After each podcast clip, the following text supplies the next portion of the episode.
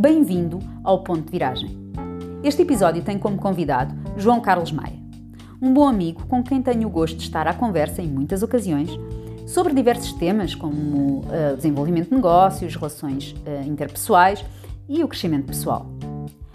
Fundador da Border Edge Investments, tem como pressupostos do crescimento sustentado de negócio a inovação, a elevada qualidade do produto, a transparência e a garantia da confiança da sua marca. Durante 20 anos desenvolveu a sua atividade como engenheiro na área das telecomunicações e há cerca de 6 anos decidiu mudar de quadrante e desenvolver projetos de construção imobiliária num segmento superior em que o design e a inovação estão presentes. Define-se como uma pessoa com alegria de vida, entusiasmo por experiências novas, interesse em conhecer novas ideias e compreender diferentes abordagens, evitando preconceitos, julgamentos antecipados e mantendo a flexibilidade para mudar e alcançar padrões mais elevados de bem-estar e satisfação pessoal. O sorriso aberto, a descontração e a elevada motivação, que se torna contagiosa, integram a sua marca pessoal. Gosta de ter em seu redor a família e os amigos, está sempre disponível para conhecer novas pessoas, apoiar novos empreendedores, por considerar que cada pessoa tem o seu valor e pode acrescentar algo importante ao sistema de que fazemos parte. A grande questão que coloco é como surge e se mantém esta energia e confiança que muitos de nós procuramos sentir, especialmente aqueles que procuram empreender. É natural? Existem hábitos de vida ou práticas constantes que tornam esta energia e confiança naturais? Ou é uma consciência e atenção constante para que esses níveis se mantenham elevados?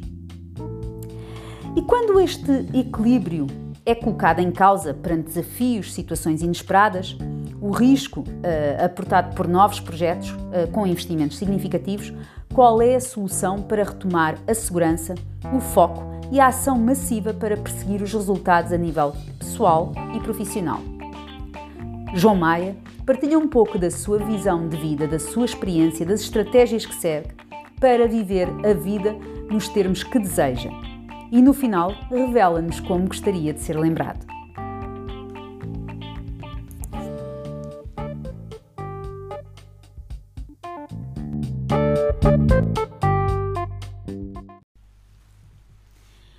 Olá, João Carlos, muito obrigada por teres aceito o convite para estar no Ponto de Viragem e partilhares connosco a tua experiência, também enquanto empreendedor e a tua visão de vida. Obrigado pelo convite, Margarida. Um, neste, neste episódio uh, vamos estar um pouco focados uh, na parte do empreendedorismo e de tudo o que isso envolve em termos de uh, mindset e de ação para obter os resultados que se esperam quando se empreende.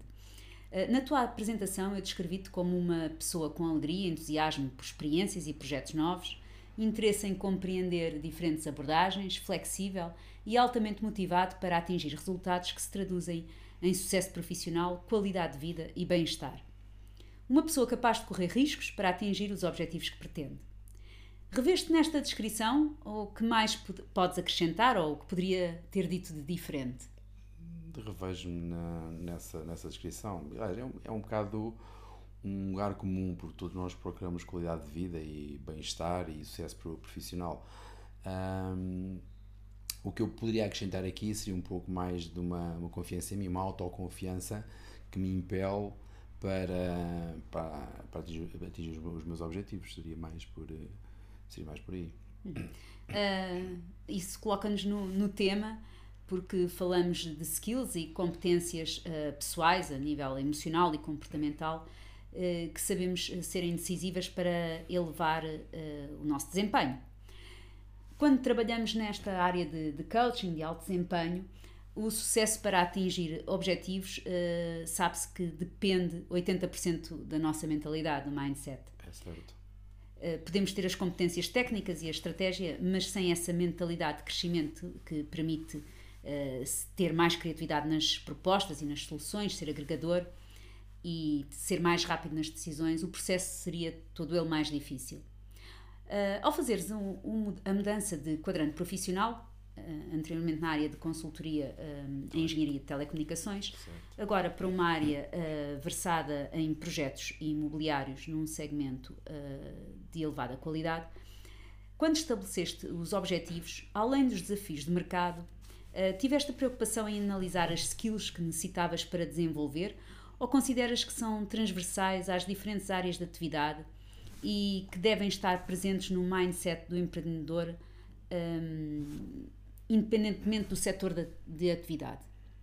Uh, bem, eu, eu eh, na parte final da, da minha carreira na área de, deste telecom, eu fui gestor de, gestor de projeto e projetos de, de, grande envergadura, projetos internacionais, com equipas internacionais. Isso deu-me uma grande base uh, de, de know-how para, uh, para a execução de projeto. Ok. Mas, quando referes aqui a empreendedorismo, é mais do que isso. Precisamos de atitude e foco. Essa, essa é a base de qualquer empreendedor.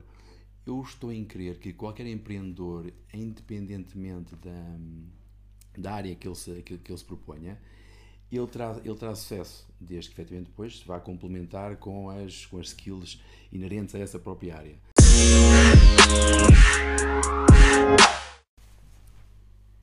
A tua anterior atividade, tal como a que desenvolves neste momento, tem como ponto comum a coordenação de projetos com maior complexidade, em termos de coordenação de equipas e timings de execução.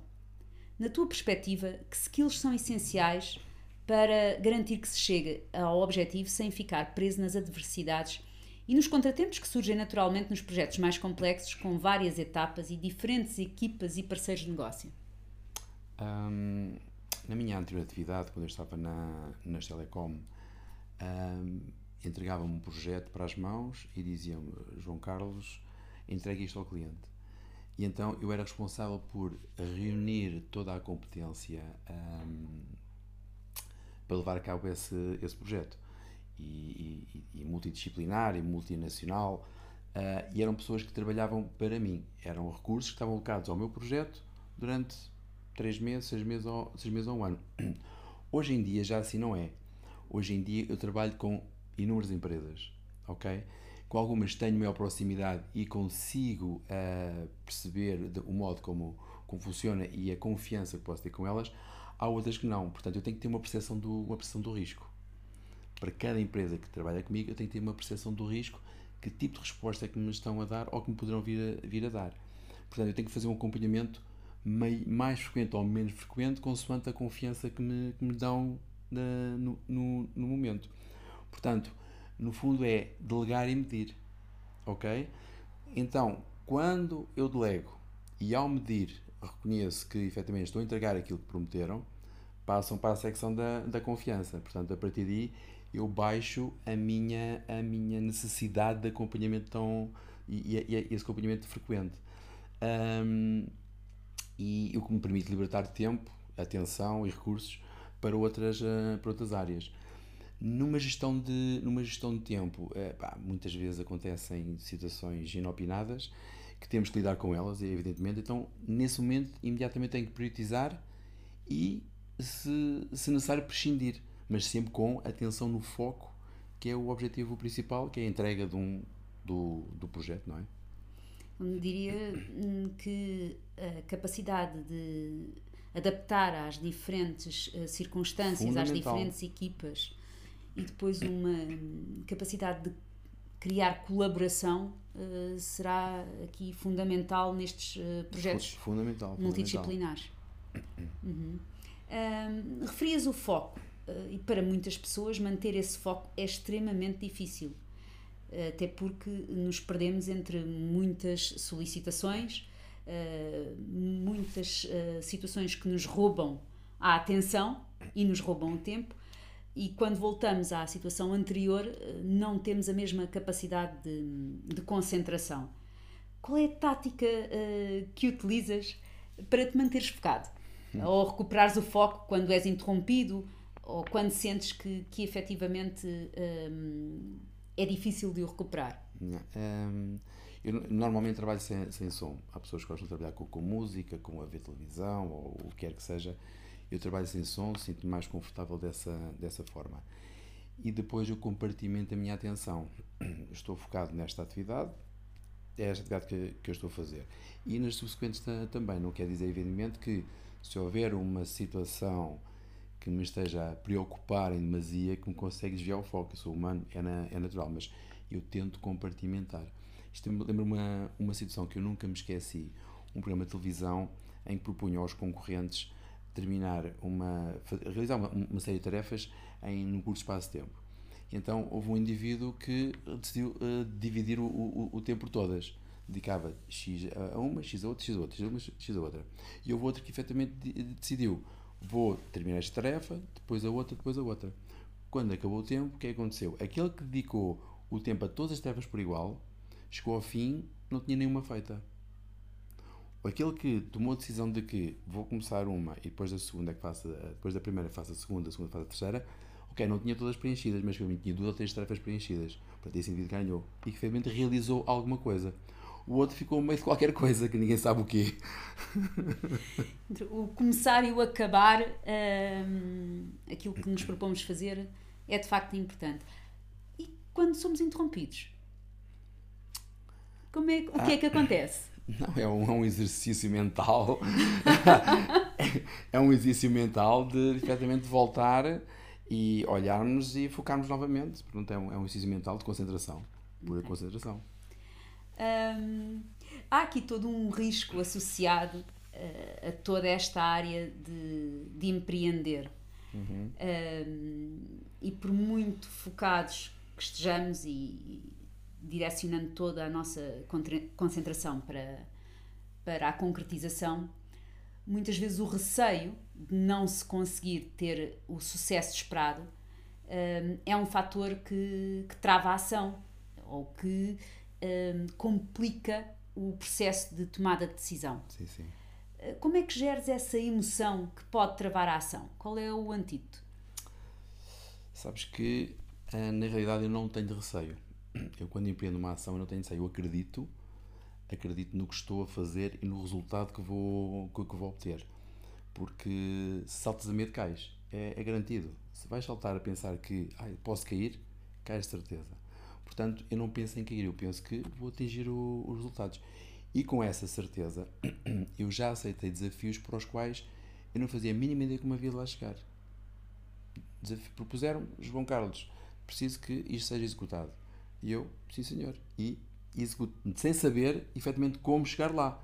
Mas depois vou a buscar recursos a mim e, e quando eu não tenho, vou à, à network que me, que, que, me envolve e um, para, para chegar aos resultados que me estão a, a, desafiar e propor. Uh, no fundo, é autoconfiança de que eu atinjo o, o resultado proposto. Eh, eu, eu, diria que pode ser o, o segredo uh, não nos focarmos no como, mas focarmos no resultado, uh, como tu dizes, no resultado que se pretende, e pelo caminho vamos percebendo uh, como o obter em cada etapa. Sim, porque se eu começo com o exercício de como, quando fazem proposta, eu começo no como, posso-me perder nos meandros do, da estratégia que, que naquele momento não, não, não tem qualquer produtividade, não é? Então, proponho-me, eu vou, eu, vou, eu vou pensar e arranjarei a melhor estratégia para, para chegar lá. Uh, e a melhor estratégia pressupõe, uh, depois de estar pensada, uh, pressupõe que se entre em ação, numa ação massiva para, para aplicar. Uhum. O que tem aqui um processo de tomadas de, de, de decisão muito rápidas quando se pretende que cumprir timings e uh, ter o tempo como fator uh, estratégico. Um, que novamente é um processo complicado e desgastante, sobretudo se existirem se existir a propensão de projeção de cenários e opções múltiplas. Uhum. Quando implementas um, um plano de ação, as decisões que tens de tomar são um processo rápido e lógico ou o instinto e as emoções têm um peso um, nessa, nessa rapidez da tomada de decisão? Sabes que um, a experiência e o conhecimento que, que eu tenho, e todos nós vamos tendo, um, a mim permite-me tomar uh, muitas vezes decisões por, por instinto. E essa decisão é, é rápida. Uh, por exemplo, ainda há algum tempo atrás, um amigo meu me desafiou para entrar num, num negócio ao qual um, ele quando começou a, a, a, descrever, a descrever o negócio, eu percebi que estava a entrar num, numa, numa área que está totalmente monopolizada por certas empresas e, e nas quais elas também têm interesse na área que, que, que ele me estava a desafiar. Eu percebi perfeitamente que se eu desenvolvesse alguma atividade dentro, de, dentro daquele espectro, rapidamente eles me cortavam um, o, o, fornecimento, porque eu dependia deles. Se eles, se eles têm monopólio, uh, eles, eles iam gerir não só a fonte, perdão, não só a fonte do, do, do não só os meus inputs, como os meus outputs. Eles controlariam uh, o que eu ia ganhar, como iria ganhar. Eu, eu disse logo a ele, não. E ele continuou a insistir e disse, não, eu não vou estar exposto a, a, a terceiros a controlar o meu negócio. Está completamente fora de questão. E foi uma resposta instintiva logo que que eu lhe dei. Por outro lado, na, nas minhas tomadas de, de, de, decisão, quando estou a negociar, eu tendo a colocar sempre as emoções para baixo. A emoção fica sempre em segundo lugar, porque muitas vezes a emoção é inimiga dos nossos melhores interesses. Porque quando estamos a negociar, há sempre uma ansiedade de atingir o objetivo. Ok? Isso pode nos levar a tomar um compromisso que não vai na, na, na, na ótica do, dos nossos melhores interesses. Uh, mas ao contrário, já agir as emoções do, do outro. Uh, lembro de uma situação de eu estar um, com um cliente, ele estava-me a colocar questões, questões, questões, eu a responder, eu a responder, e ele estava na ponta da cadeira dele, totalmente debruçado sobre a, sobre a mesa.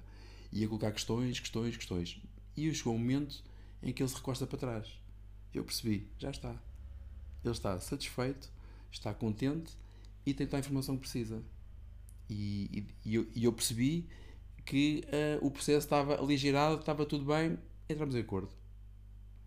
Diz-me que hum, compreender uh, o estado emocional da outra pessoa, além de compreendermos também o nosso estado emocional, pode ser um fator decisivo para conduzirmos uh, também uma, uma negociação, o saber ler. É uma vantagem, é uma, é uma vantagem muito grande, muito grande ler efetivamente o comportamento da, do, do outro para que, até, até mesmo na ótica não até mesmo na ótica do ajudar e, e, percebemos que ele não está satisfeito, ele não está contente com as respostas que estamos a dar. Então eu tenho que melhorar o meu nível de resposta. Certo. E, e quando dizias, portanto, retirar a, a emoção um, da análise, um, uhum. se bem percebi, uh, referias-te a uma análise mais objetiva, mais assertiva, uh, ver a realidade tal como ela é nem factual, pior, factual, nem melhor. Factual, que... racional, factual, tem que ser assim. Certo. Uh, e depois as emoções entram uh, como um, a capacidade de uh, compreender o que se passa connosco, no nosso processo de decisão e com os nossos interlocutores. Com o nosso interlocutor. e todo, toda essa inteligência emocional que, que vamos aprender a desenvolver ao, ao longo de, da nossa vida muitas vezes traz-nos a capacidade de perceber se estamos em equilíbrio na vida ou em desequilíbrio. E, e aqui entramos num, numa área uh, sensível quando se fala em empreendedorismo e em carreira. Porque há um grande número uh, de pessoas que, quando se foca na carreira ou nas suas empresas, dedica a isso uma grande fatia do seu tempo eh, chega a colocar essa área da vida à frente de todas as outras áreas, desviando uh, a atenção necessária para manter o equilíbrio na vida familiar, na vida social, ter o tempo para desenvolver outros interesses que também dão o seu contributo uhum. para, para a área profissional e para de algum modo contribuírem até para a comunidade a que pertencem. Com o foco na carreira, eh, como foi o teu ao longo de todos estes anos, foi sempre claro um, o dedicar o tempo necessário e a atenção devida a todas as outras áreas da tua vida que consideraste eh, que consideravas importantes para ti? É assim, eu vou falar da minha experiência e das minhas opções, porque a minha opção é tão válida ou menos válida do que qualquer uma, da, qualquer uma das outras que qualquer pessoa possa, possa tomar. Efetivamente, a determinada altura da minha vida fez sentido eu investir na, na minha área profissional investi imenso na minha área profissional. Sacrifiquei um pouco a família, abdiquei muito de mim. Essa, essa é uma realidade. Um, trabalhei muitas horas, lembro perfeitamente de muitas vezes eu obrigava-me, a, agarrava em mim, obrigava-me a ir para o ginásio à hora de jantar quando chegava a casa, porque eu sabia que o computador continuava aberto na, na secretária. Eu ia deixar o, o computador aberto na secretária e continuava a trabalhar até uma, duas da manhã. Eu, eu necessitava de um equilíbrio, um equilíbrio na minha vida, que não era só trabalhar de, das 8 até às 2 da manhã. Uh, portanto, houve uma altura da minha vida que eu abdiquei de mim e uh, investi muito, mas muito no, no meu trabalho. Hoje em dia, não sei se fruto da, da idade, um, mas ou por uma necessidade de equilíbrio, efetivamente a minha postura neste momento é completamente diferente. Uh, eu, neste momento, tomo muita atenção ao meu equilíbrio uh, pessoal, à, à, à, relação com a família, à relação com os amigos e um, não me dedico a uma fatia tão grande do tempo diário ao, ao trabalho. E, e vou-te dizer, sinto-me muito mais feliz, sinto-me muito mais completo, sinto que um, evolui como ser, como, como homem, um, estou muito melhor, sem sombra de dúvida. Esta, para mim, para mim, é a forma ideal nesta, nesta fase da, da minha vida. Uh, e tenho amigos também que, que já, me, já me disseram, o João, gostava de ter um equilíbrio como tu, como tu tens, dar uma atenção à profissão e dar uma atenção a outras atividades, ao social, ao desportivo, ao familiar, ou o que quer que seja. E porquê que achas que isso é tão difícil? Quando te falam, uh, quando te referem a isso, porquê que achas que é tão difícil nós encontrarmos esse equilíbrio? É assim, nós vivemos num mundo muito competitivo, não é? Nós vivemos num mundo muito competitivo. Isso pode levar, efetivamente, a levar um foco muito grande na, na, na profissão. Por outro lado, eh, não sei, uh, o, o, o, o, salário atual de muitas das pessoas a, a, a, que, que oferem obriga-as a efetivamente trabalharem mais. Há pessoas com dois empregos, não é? Uh, e então, porque uh, então abdicam de. têm, têm, necessidade, têm essa necessidade de, de, de abdicar da, da família. Num aspecto mais, uh, mais pessoal, pode ser muitas vezes. Acredito que haja pessoas também que é em fuga para o emprego, para o, para o trabalho, porque o ambiente familiar em casa não é o mais, o, o mais saudável. Há uma série de fatores que cada um terá na sua consciência o que é que está, por que razão é que está dentro de a tomar maior prioridade é, na, nessa área profissional.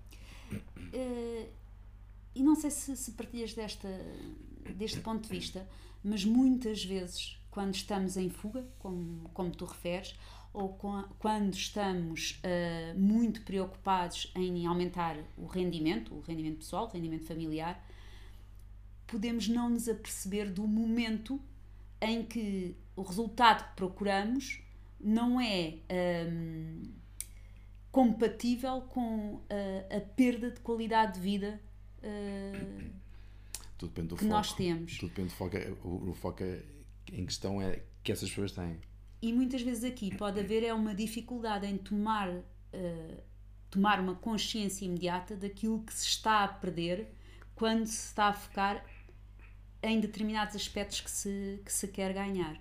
A, a perda de uma visão global de nós Tens próprios razão. e da nossa vida. Concordo. Eh, que muitas vezes leva-nos é o, o, foco em que na competitividade, porque eu tenho que chegar a team leader, tenho que chegar a diretor, deixa de, de, dilui-nos a atenção para outros aspectos que são importantes para nós e para os que nos rodeiam.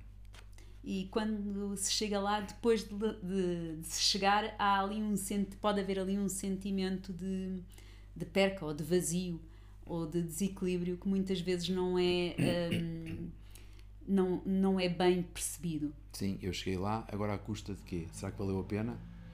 Eu acredito que haja muitas pessoas a colocarem-se essa, essa questão, os gestores de topo, que chegam lá acima, mas depois olham para trás e, epá, a minha vida se calhar não é. Será que valeu a pena? E pode chegar lá acima à mesma, mas com outra. Exatamente. Com outra qualidade de vida e com outro, sentindo outro bem-estar emocional, tendo-se consciência disso a meio do caminho. Certo. Sei que dedicas muita atenção e tempo à, à família e aos amigos, e isso se revela uma grande preocupação em manter boas relações. Um, o que é que tu consideras essencial para desenvolver boas relações, quer na área pessoal, quer na área profissional?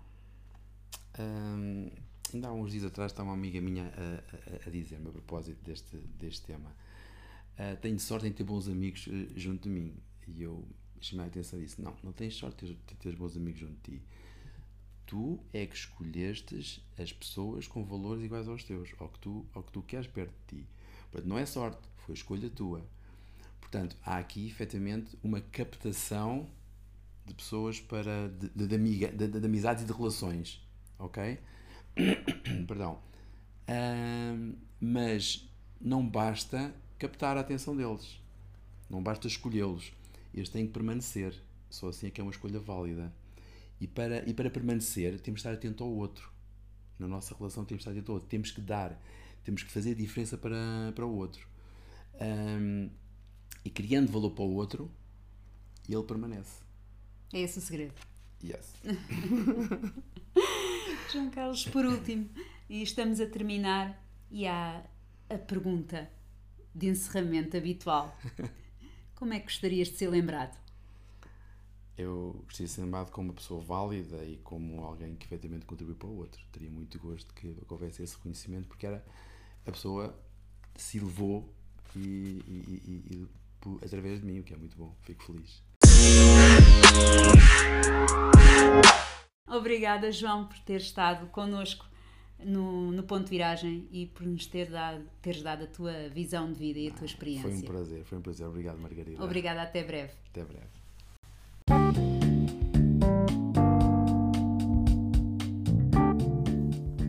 No próximo episódio vamos ter uma convidada muito especial que na sua atividade ajuda as pessoas a transformarem-se por dentro e por fora e a sentirem-se verdadeiramente especiais. Obrigada por estar connosco e encontramos-nos em breve no próximo ponto de viragem.